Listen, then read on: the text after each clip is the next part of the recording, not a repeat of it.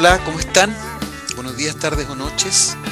Muchas gracias por acompañarnos nuevamente en este nuevo episodio en el que conversamos con el doctor Smilian Astudillo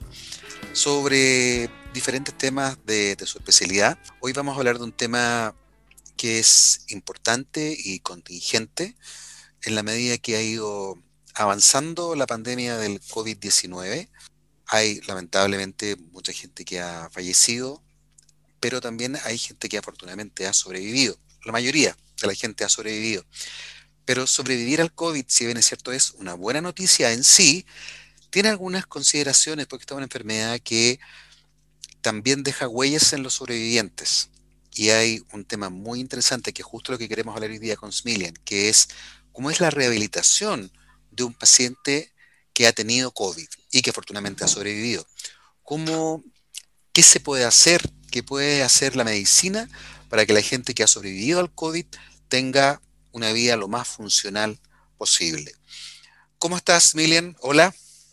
Hola, Rodrigo. Hola, Isabel. Hola, Sonia, ¿cómo estás? Bien, muy bien, muchas gracias. Bueno, eh, este tema en particular es un tema que nos toca y nos, nos llega profundamente como como sociedad, ¿cierto? Como a nivel mundial y particularmente eh, en nuestro país que nos encontramos con una población que, como se los comenté alguna vez, nos encontramos ya con un, en un 20% de situación de discapacidad en general. El COVID nos viene a plantear un desafío enorme de cómo vamos a rehabilitar a los pacientes que han tenido esta enfermedad si bien es importante poder consignar que el coronavirus ha generado a quienes han enfermado distintas, distintas formas, distintos estadios de, la expresión de la enfermedad. En algunos casos, la mayoría puede transformarse en una eh, enfermedad asintomática, en otros puede transformarse como en aquellos que tuvieron una enfermedad relacionada eh, más bien o cercana como una especie de una expresión de una gripe fuerte, con intenso dolor de cabeza, a veces con pérdida del olfato, eh, con un compromiso pulmonar leve y que no requirieron hospitalización, que eso vendría a ser el 85% de, de, de, este grupo de gente. Y luego viene el 15% que, que requirió hospitalización y que tuvo un compromiso pulmonar más importante y aquellos que, a los cuales dejan más discapacitados es en ese 5% que eh, requirió hospitalización en las unidades de paciente crítico, en la SUSI, que requirió ventilación mecánica y que pasó largo tiempo también hospitalizado, generando lo que se llama la debilidad y las consecuencias de una estadía larga en una unidad de cuidado intensivo, como el síndrome post-UCI. Y en eso, eh, en esos pacientes que es importante de poder eh, abordar como aquellos que tienen mayores secuelas, es importante consignar que aquellos tuvieron secuelas respiratorias, ¿cierto? Secuelas motoras, eh, hay un compromiso, un compromiso cognitivo, compromiso emocional, y también desde el punto de vista de la intubación que tuvieron, el, el, trastorno fonodiológico, tanto de la fonación como también de la deglución, y eso determina eh, un compromiso nutricional evidente por la cantidad de tiempo que han estado, la masa, la masa muscular que se ha perdido y un compromiso funcional general. A partir de eso, eh, nosotros nos vemos enfrentados como, como eh, rehabilitadores con un desafío enorme de hacer que el paciente que, se, que, es, que sale, que logró vencer al COVID y que pueda salir de esta hospitalización, pueda reintegrarse y participar de la comunidad lo mejor posible. Pero para lograr eso, tal como una muralla que se construye de ladrillos, hay que partir desde la base. Y la, la base inicial se, se, se basa, por decirlo así, en los primeros hitos, que en ese sentido es lograr que el paciente logre una alta segura y después que tenga sus actividades básicas de la vida diaria que las vaya realizando acorde a cómo va avanzando. Desde eh, enseñarle nuevamente a vestirse, que pueda eh, hacerlo de forma independiente, poder comer, poder ir al baño, en definitiva, y a partir de eso ya empiece a, caminar y empiece a, aún así empezar a tener más actividades del día a día para después ir eh, complementando esto. Entonces, nos hemos visto enfrentados con un paciente que, que viene con muchas, muchas, muchos déficits, con muchas dificultades para enfrentar eh, la vida normal, entre comillas normal, más bien la vida en esta nueva situación. Y es eso de lo cual se basa la rehabilitación, es hacer que la gente logre la funcionalidad eh, a pesar de la condición en la cual se encuentren para que pueda ser lo más funcional posible. Y ese es nuestro trabajo tanto en este caso como el COVID, que es una enfermedad que nos ha mostrado una cara muy difícil, en la cual hay mucha gente que no ha logrado vencer la enfermedad y aquellos que sí la han vencido, ha transformado en pacientes muy disfuncionales. Por ende, por eso les hablaba del porcentaje de discapacidad que presentaba ya previo COVID la población de, nuestro país, que es el 20%, y esto nos lleva a que tengamos niveles más altos de discapacidad, haciendo que se torne un desafío de parte de la salud pública y privada, la salud en general de nuestro país.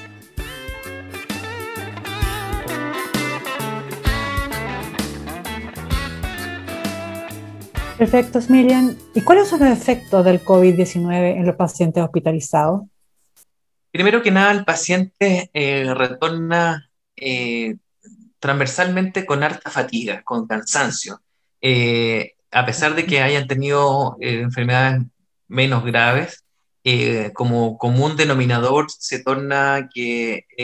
el hacer las actividades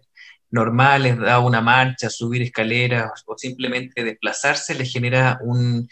eh, un gran esfuerzo. A partir de eso, si vamos a aquellos que han tenido mayor compromiso desde el punto de vista de la gravedad, esto se intensifica aún más con dificultades para poder respirar, ¿cierto? Eh, para poder hacer sus actividades, aunque sean las más básicas, y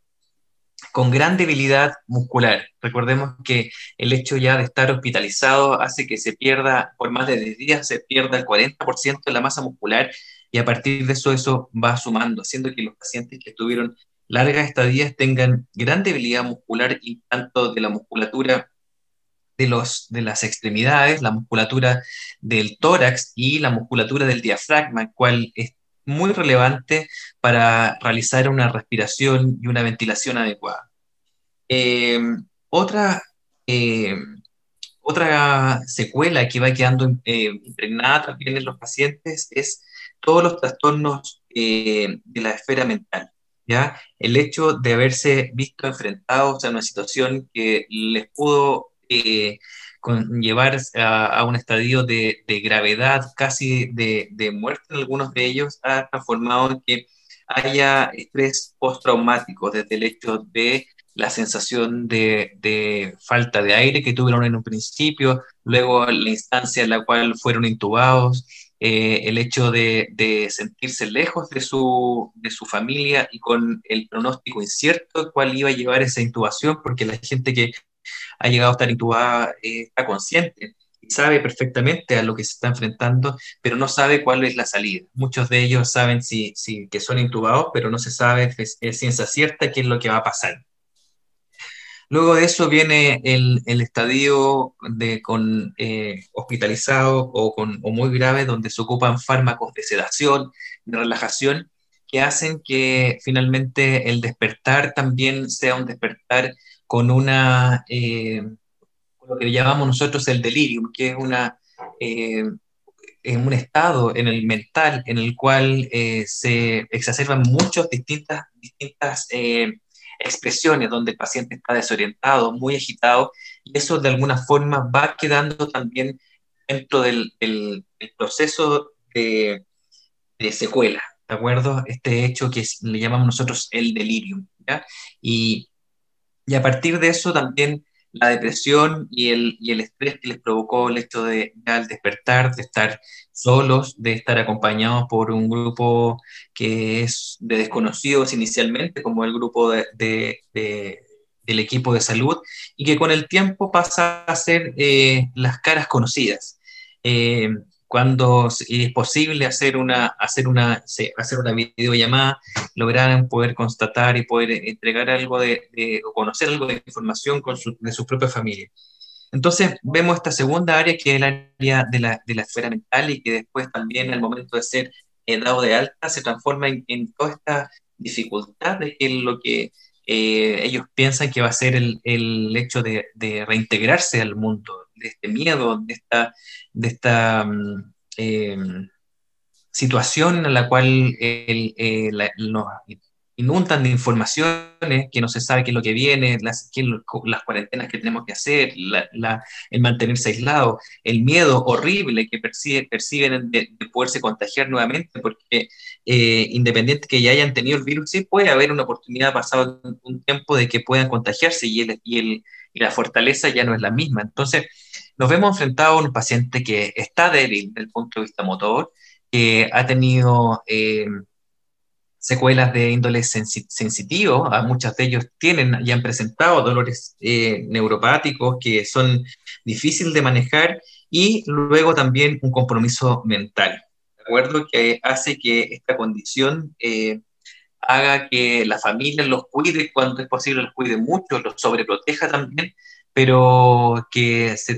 transforma eh, en la medida que es llevado por un equipo de rehabilitación que, que, esté con el paciente, que lo acompañe, que le dé fuerza y que a partir de eso se entreguen las herramientas necesarias para cual cada uno necesita, estableciendo los objetivos específicos para cada persona, una puerta y una vía de salida que hace que la gente que ha padecido una situación tan grave como esta eh, vea una luz de salida ya desde la mirada de, la, esperanza de la rehabilitación. Y a partir de eso es el trabajo que nos ha tocado día a día estar con los pacientes, eh, los pacientes post-COVID. Yo recientemente acabo de atender un paciente que estuvo 208 días hospitalizado eh, con, por COVID, con todo esto que les acabo de comentar. No es algo teórico, no es algo de los libros, sino algo que se vive a ciencia cierta, algo que uno vive con los pacientes que se encuentran en esta condición y que en la medida que van saliendo y van, van recuperando su funcionalidad y desde el punto de vista de su independencia, es eh, el pago que también que,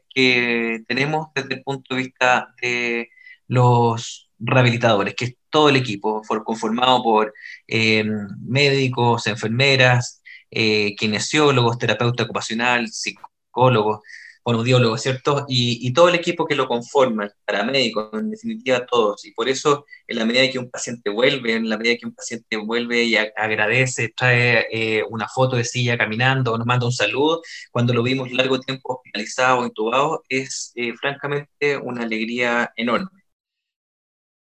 Hasta aquí la primera parte de este episodio que estamos dedicando a la rehabilitación de los pacientes que han sufrido de COVID. En este caso, la segunda parte es muy buena, así que no se la vayan a perder. Muchas gracias por habernos escuchado.